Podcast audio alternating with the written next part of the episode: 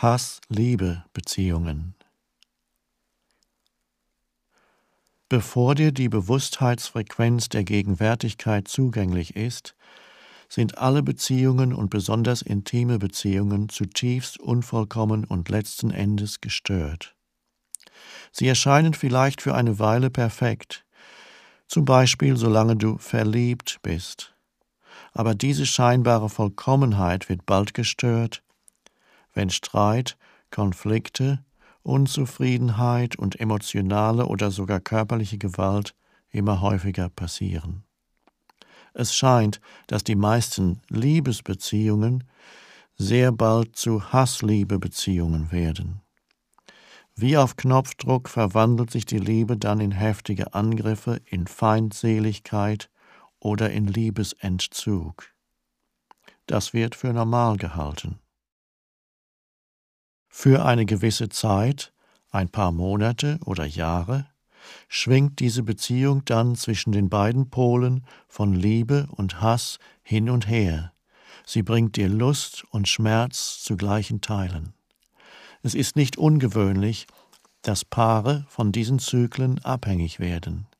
Ihr Drama gibt ihnen ein Gefühl der Lebendigkeit.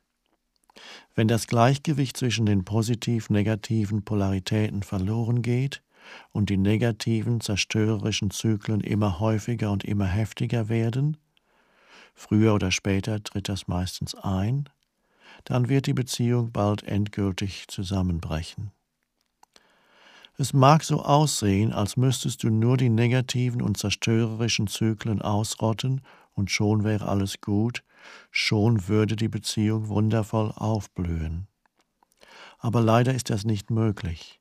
Die Polaritäten bedingen sich gegenseitig. Du kannst die eine ohne die andere nicht haben. Das Positive enthält in sich schon das noch nicht manifeste Negative. Beide sind in Wirklichkeit verschiedene Aspekte derselben Funktionsstörung. Ich rede hier über das, was normalerweise eine romantische Liebesbeziehung genannt wird, nicht über wahre Liebe, zu der es keinen Gegensatz gibt, weil sie jenseits vom Verstand erblüht. Liebe als anhaltender Zustand ist noch sehr selten, genauso selten wie bewusste Menschen. Kurze und flüchtige Einblicke in die Liebe allerdings können schon mal passieren, wann immer im Denkstrom eine Lücke entsteht. An den negativen Anteilen einer Beziehung zeigt sich ihre Gestörtheit natürlich viel leichter als an den positiven.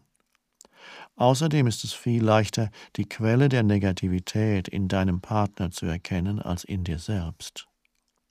Sie kann sich auf viele Weise äußern, als Besitzanspruch, Eifersucht, Kontrolle, als Rückzug und unausgesprochener Vorwurf, als das Bedürfnis, Recht zu haben, als Mangel an Sensibilität, als Selbstbezogenheit, emotionale Forderungen, Manipulation, als Drang zu kritisieren, zu beurteilen, anzuklagen, anzugreifen, als Wut und unbewusste Rache für alten, von den Eltern zugefügten Schmerz, als heftigste Aggression, und körperliche Gewalttätigkeit.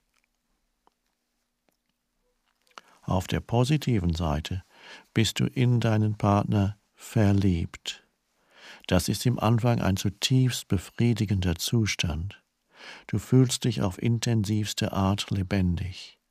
Plötzlich macht dein Dasein Sinn, denn da ist jemand, der dich braucht, der dich will, für den du außergewöhnlich bist, und du gibst ihm oder ihr das Gleiche.